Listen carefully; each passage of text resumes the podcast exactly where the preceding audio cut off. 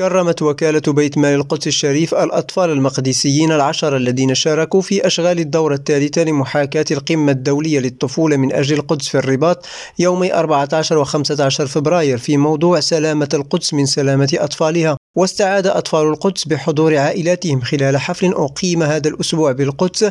استعادوا مشاهد وصورا من مشاركتهم في محاكاة القمة التي عبروا خلالها عن تقديرهم لاهتمام صاحب الجلالة الملك محمد السادس رئيس لجنة القدس بهذه الفئة من المجتمع الفلسطيني وهو الاهتمام الذي يتجسد في رعاية جلالته لمخيمات أطفال القدس في المغرب كل سنة. وعبر أطفال القدس عن امتنانهم لهذه الفرصة التي أتاحت لهم الاجتماع بأقرانهم من 21 جنسية من بلدان مختلفة وتبادل الأفكار والرسائل معهم تضمنت عبارات الأمل في العيش بأمن وسلام والتمتع بحقهم في الحياة وفي التمدرس والترفيه وتحقيق أحلامهم دون قلق أو خوف من المستقبل إسوة بأطفال العالم.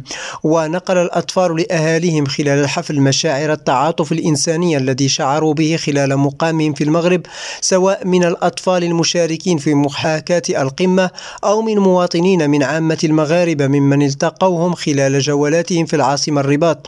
وعبر الأطفال بالمناسبة عن إشادتهم باختيار أقرانهم المشاركين في محاكاة القمة لزميلتهم ياسمين عياب لرئاسة الدورة الثالثة خلفا لزميلتها آسيا يزيدي من المغرب. يذكر أن دورات محاكاة القمة الدولية للطفولة من أجل القدس التي تنظمها وكالة بيت مال القدس كل سنة تشكل منصة يتبادل فيها الأطفال من جنسيات مختلفة. الآراء بشأن قضايا مختلفة تهم وضعية أطفال القدس. لريم راديو جواد كربي عمان.